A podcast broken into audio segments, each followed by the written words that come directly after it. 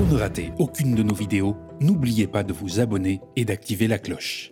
Ce qui crée en fait cette défiance envers l'impôt, c'est une mauvaise explication et puis aussi une injustice fiscale. Vous hallucinez, c'est des chiffres complètement bidonnés aujourd'hui en France. Nous avons un- un- une croissance plus élevée que la moyenne de la zone euro, mais c'est principalement dû à ça également. Sans les COP, aujourd'hui, des travaux ont été faits pour montrer que les trajectoires seraient plutôt à 4 degrés. Si cette COP avait eu lieu à Cleveland ou à Atlanta, tout le monde aurait dit c'est génial, tout le monde aurait dit c'est super. Comment on ferait nous euh, pour consommer 1,6 million de barils par jour?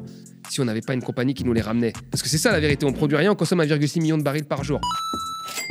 Bonjour tout le monde, je suis ravie de vous retrouver pour ce nouvel Instant Porcher. L'Instant Porcher, c'est un petit moment qu'on se prend entre nous, avec Thomas, pour analyser, décrypter et avoir les clés pour comprendre ce qu'il se passe autour de nous. J'ouvre cette émission avec un message important pour vous comme pour nous. L'année 2024 s'annonce pleine de défis. Nous devons mener la bataille de l'élargissement de la diffusion de notre chaîne de télévision aux autres box et téléconnectés qui nous barrent encore la route malgré le oui de l'ARCOM. Ça veut dire faire du lobbying, pousser des portes encore et toujours, mobiliser nos soutiens, dont vous. Cette fin d'année est le dernier tournant, le virage au bout duquel soit on aura une belle année 2024, soit on devra lutter tout simplement pour notre survie. Le projet a pu sembler fou, mais il se met en place, une télé d'info 100% libre des coups de pression des milliardaires et du pouvoir politique. Tout est entre vos mains, vous, notre public, nos abonnés, nos sociétaires. Vous avez jusqu'au 31 décembre pour nous faire des dons défiscalisés à 66% pour celles et ceux qui paient l'impôt sur le revenu. Vous pouvez aussi vous abonner à partir de 5 euros par mois ou faire un don défiscalisé mensualisé. Rejoignez cette grande aventure et soutenez la première coopérative médiatique de France sur le petit écran. Bonjour Thomas. Aujourd'hui au programme, la France championne du monde des impôts. Est-ce que c'est aussi simple que ça? Et on fera le bilan de cette COP 28. C'est parti.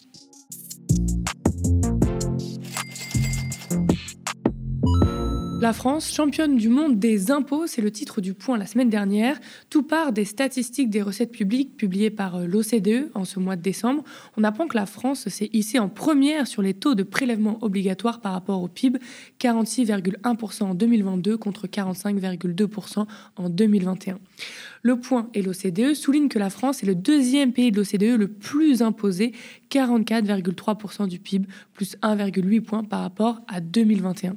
L'organisation l'explique notamment par la hausse des recettes de l'impôt sur les sociétés provenant des bénéfices exceptionnels par les entreprises du secteur de l'énergie. Ce thème des impôts revient souvent dans le débat en France. On a cette réputation d'être un pays qui assomme sa population avec ses impôts contre la, réuss- la réussite et la richesse. Emmanuel Macron et l'exécutif misent d'ailleurs depuis le premier quinquennat sur la baisse des impôts pour relancer l'économie et attirer l'investissement. Il y a vraiment tout un narratif néolibéral autour des impôts. Thomas, toi, comment tu réagis à ce titre du point? Est-ce que c'est pertinent de comparer des niveaux d'imposition comme ça? Non, alors déjà, la première chose qu'il faut dire, c'est que quand on regarde des niveaux de prélèvement que l'on compare au PIB, ça ne veut pas dire que c'est une partie du PIB qui est pris, euh, c'est juste que l'on compare en additionnant tous les prélèvements et les types d'impôts qu'il pourrait y avoir à une valeur que les gens connaissent, qui est euh, le PIB. C'est la première des choses qu'il faut dire. Donc si vous avez le PIB qui, n'augmente pas beaucoup, ce qui, est, le cas de cette année pour la France, il augmente de, de 0,8%, et ben mécaniquement, vous avez l'impression que les prélèvements euh, augmentent plus rapidement que le PIB. Si on rentre en récession, comme c'est le cas par exemple de l'Allemagne, et ce qui, ce qui, pourrait être possible si on continue cette politique de, de, maintien des, taux à un niveau élevé, et ben effectivement, tout de suite, vous allez avoir les prélèvements, les impôts qui, en part de PIB, vont augmenter. Des gens qui diront Ouh là là, regardez, les impôts continuent à augmenter. C'est faux ce qu'on nous dit. Alors que globalement, ils baissent, ils baissent depuis le début du quinquennat. Il n'y a jamais eu autant de baisse d'impôts sur les entreprises et sur les plus riches que depuis que M. Macron est au pouvoir. Une fois qu'on a dit ça, qu'est-ce qu'il faut comparer pour être intelligent? Il faut voir ce que vous avez en face des impôts. En face des impôts, vous avez euh, un service public avec une utilité euh, sociale. Par exemple, euh, la sécurité sociale, euh, le fait qu'on aille à l'hôpital, qu'on sorte sa carte vitale plutôt que sortir sa carte bleue. Bon, bah, on a un service, quel que soit l'état des hôpitaux, euh, et on l'a tout souvent dit qu'il fallait réinvestir massivement dans les hôpitaux. Dans d'autres pays, c'est pas pareil. Vous sortez euh, vo- votre, votre carte bleue. Donc, ce qui est intéressant quand on fait ça, c'est de voir ce qu'il y a en face comme utilité sociale, et puis aussi de voir, euh, quand il n'y a pas ce service public dans les autres pays, qu'est-ce qui le remplace et à quel coût. Et qu'est-ce que, qu'est-ce que révèlent les niveaux d'imposition par pays? Bah, en fait, les niveaux d'imposition, ils révèlent juste un choix. Un choix que nous avons fait, comme d'autres pays d'ailleurs, qui ne sont pas parmi les pays les plus pauvres. hein. Quand on regarde le trio de tête, il y a la Finlande, les pays nordiques. Nous avons fait le choix en fait de couvrir une grosse partie de nos besoins. Nous avons fait le choix que ce soit l'État qui, qui soit en charge et donc que ce soit financé par l'impôt et par des prélèvements.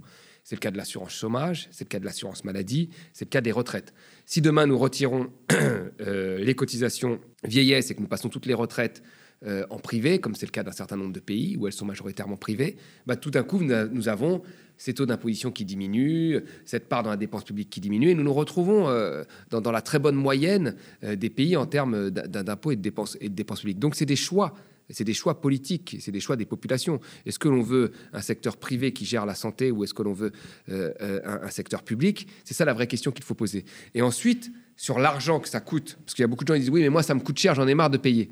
Mais si demain on vous redonne votre salaire, allez, complètement brut, c'est-à-dire sans toutes ces charges que l'on retire, c'est à vous euh, de, choisir une assurance ou pas. Alors effectivement, quand vous gagnez 1000 euros ou 1500 euros, euh, vous allez euh, pas vouloir payer de cotisation, vous allez tout dépenser parce que vous allez avoir un, regain de pouvoir d'achat. Mais si vous êtes malade, bah, vous risquez de, faire faillite et de finir parfois à la rue, comme c'est le cas de 2 millions d'Américains par an. Vous voyez euh, Mais quand vous gagnez 10 000, 15 000 euros, bah, là, vous allez vous prendre une assurance privée que vous allez payer, vous allez être protégé.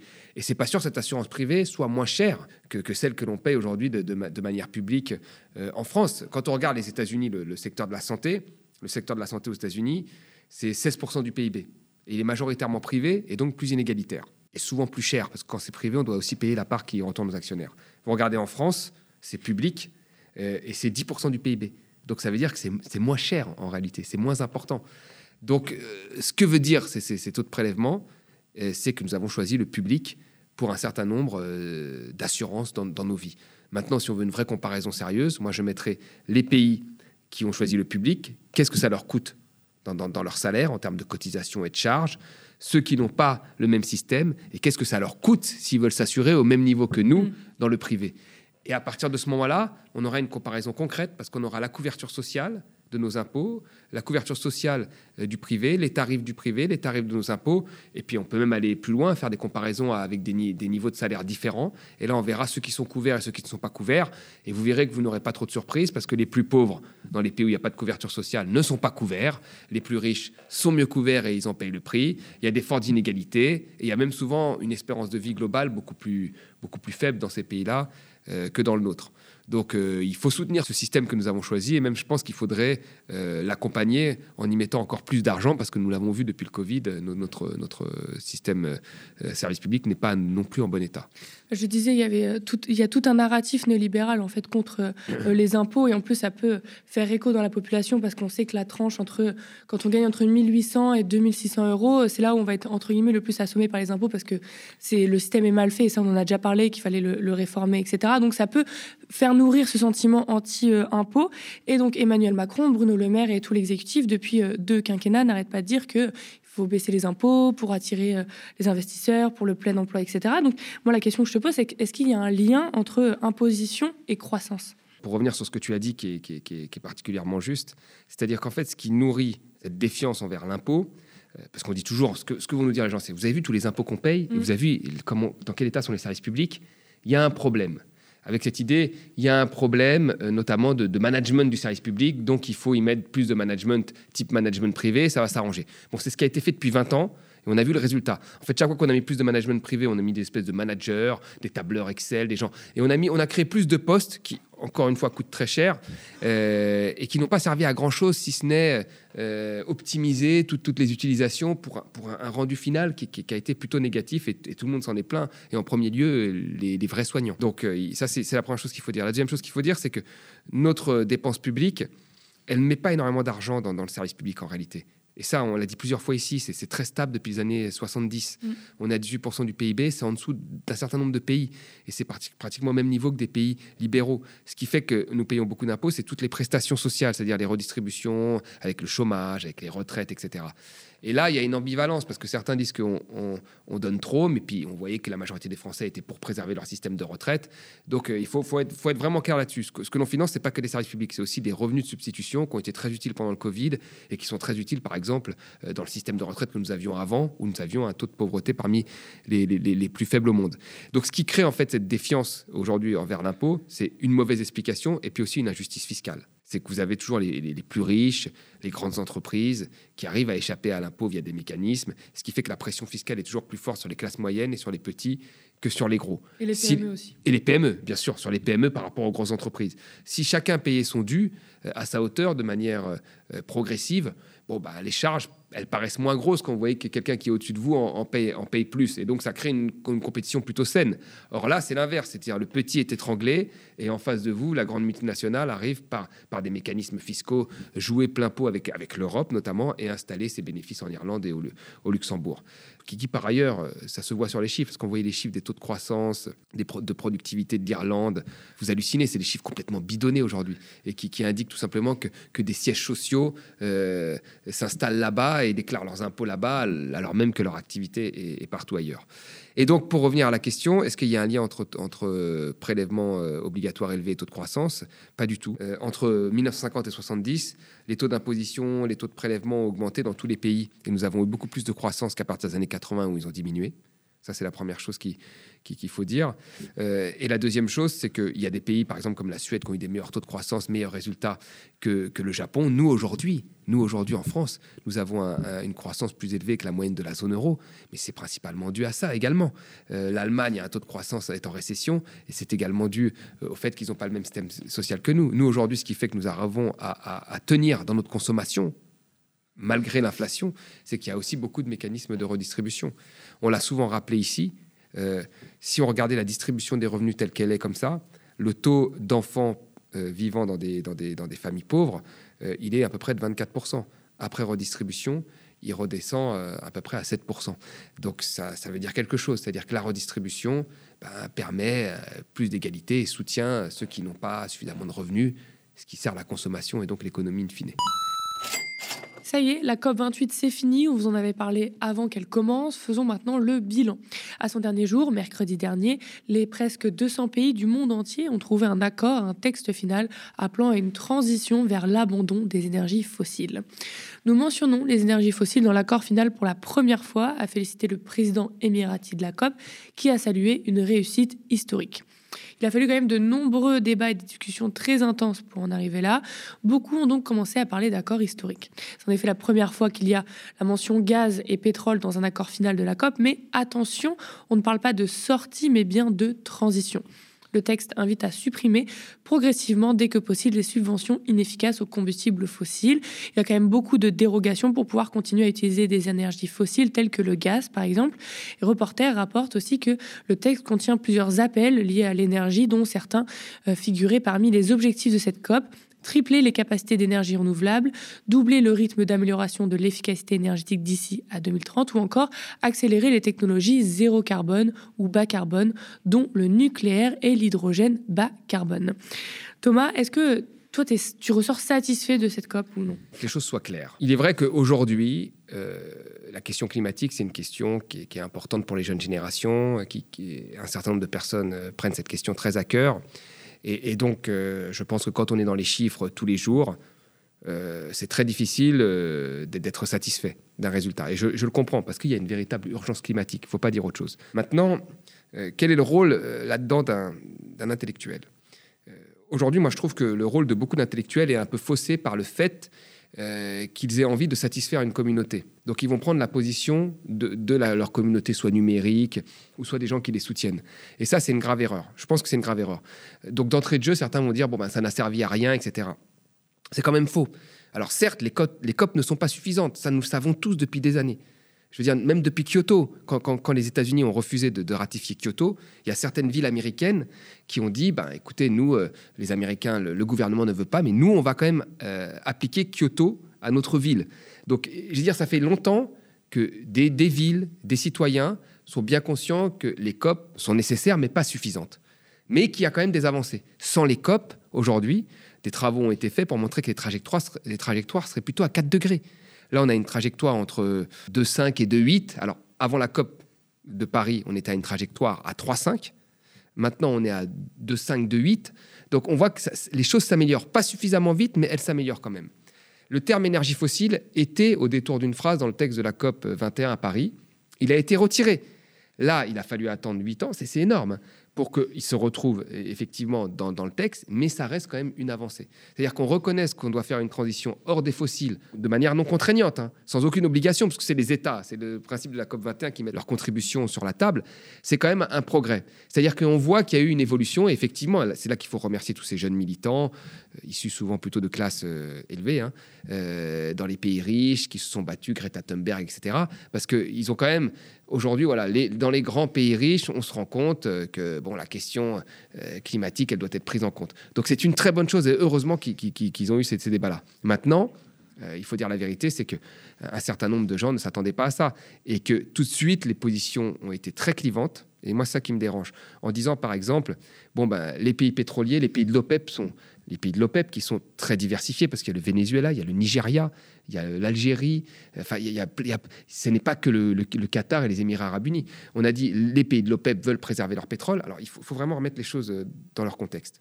C'est-à-dire qu'il n'y a pas des réserves pétrolières qui sont distribuées à tous les pays avec des gentils qui disent je ne veux pas les utiliser, comme ce serait la France par exemple, tu vois, et des méchants comme seraient les pays de l'OPEP, l'Arabie Saoudite ou les Émirats, qui se disent moi je les utilise et c'est super. C'est pas comme ça que ça se passe.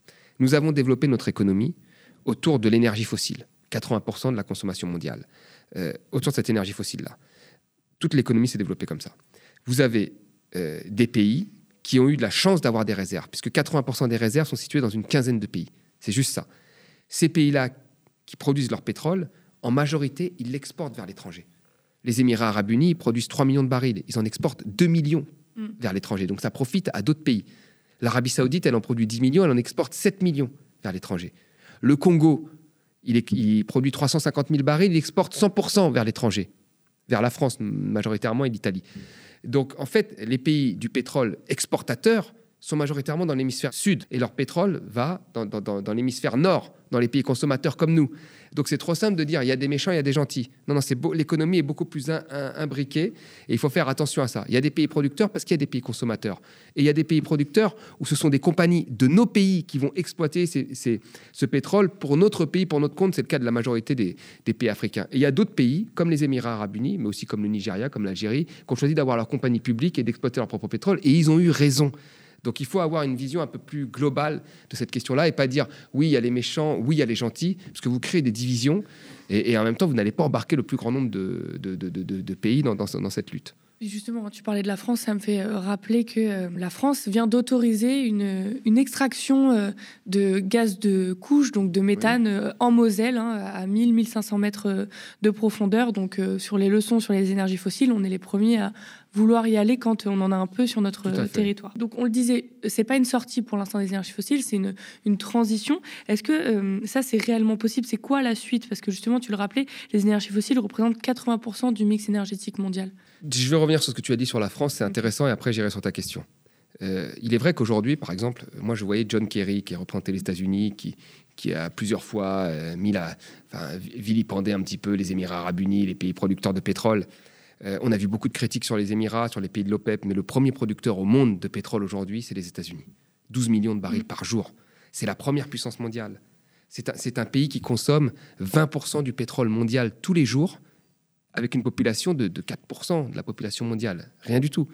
Et ce pays, en fait, il produit 12 millions de barils par jour, mais il en importe 6 millions de plus pour satisfaire sa consommation.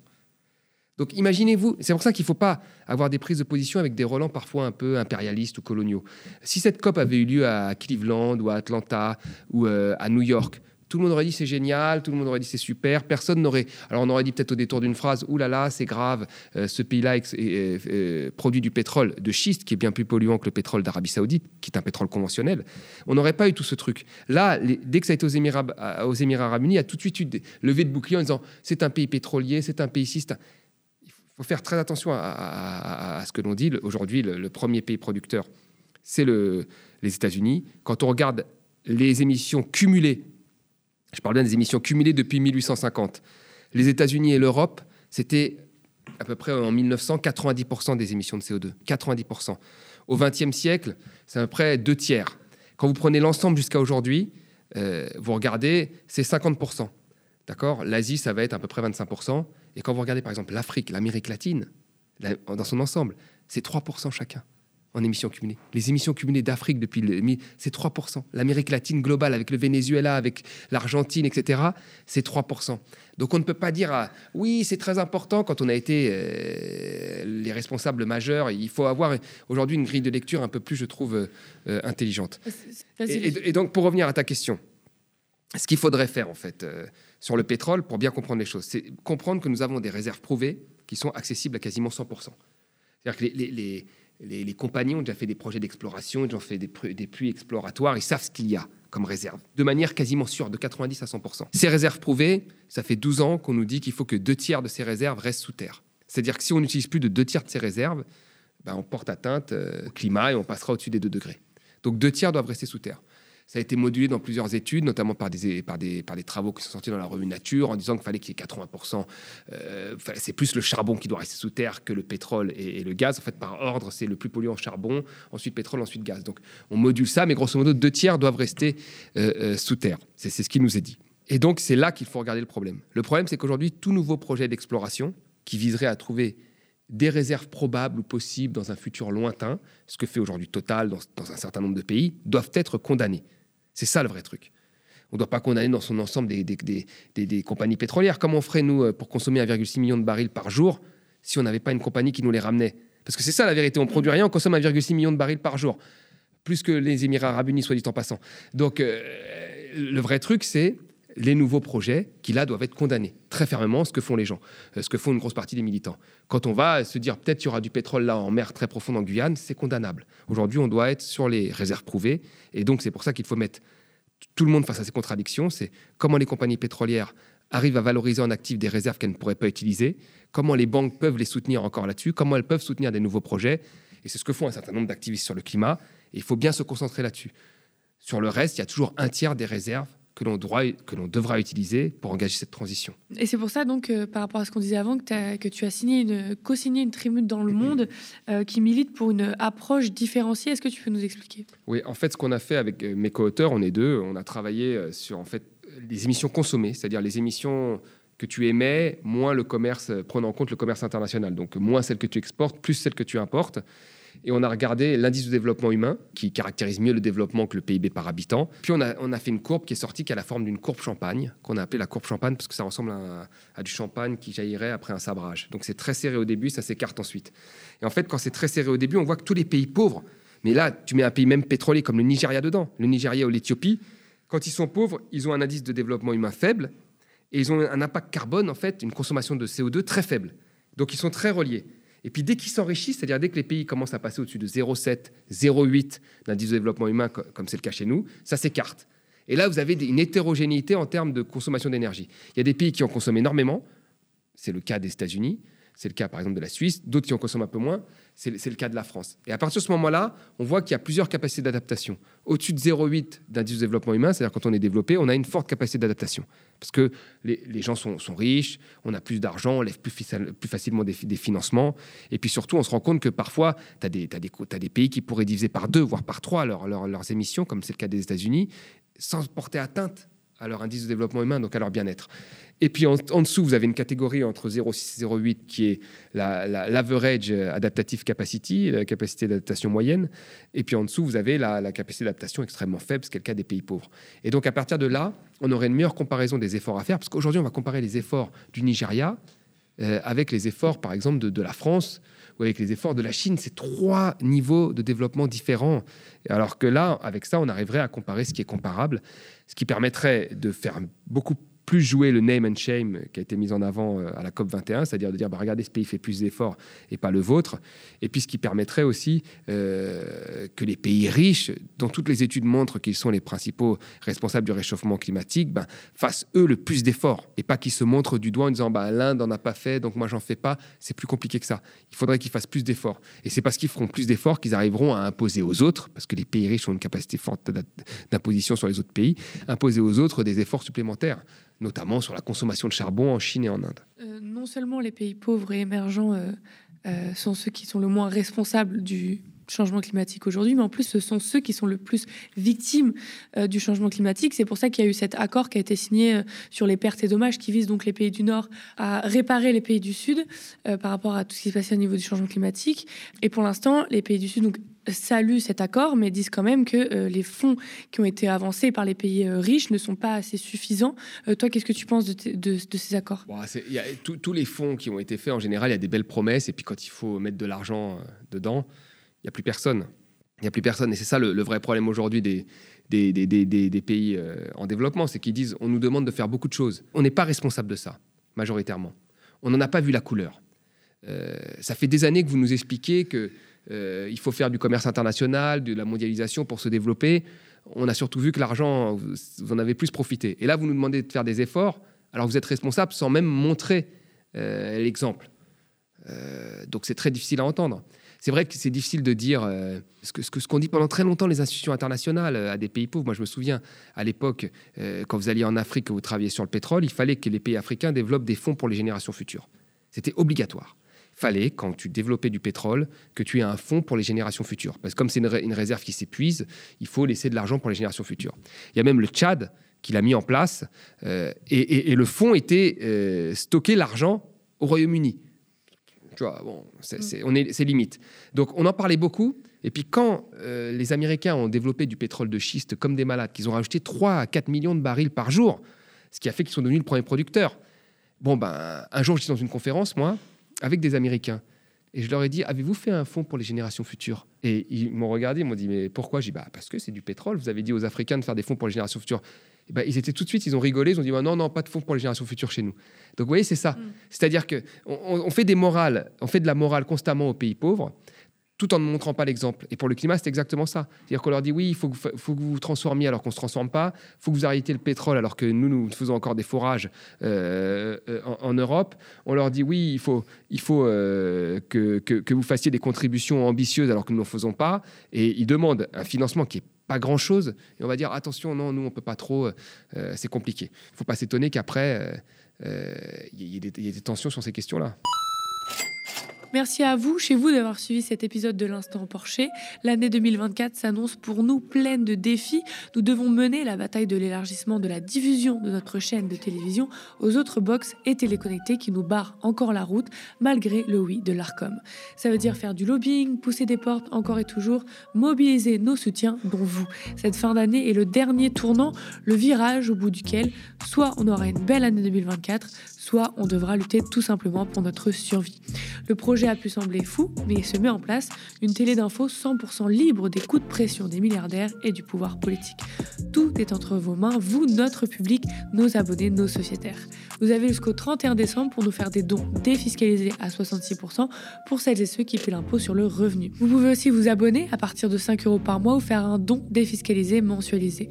Rejoignez cette grande aventure et soutenez la première coopérative médiatique de France sur le petit écran. Nous sommes ravis de décrypter l'actualité avec Thomas et vous chaque semaine. Merci de nous suivre. Pour tous vos commentaires qu'on lit et pouce en l'air sous la vidéo, spectateurs, abonnés, donatrices et sociaux, je vous dis à la semaine prochaine.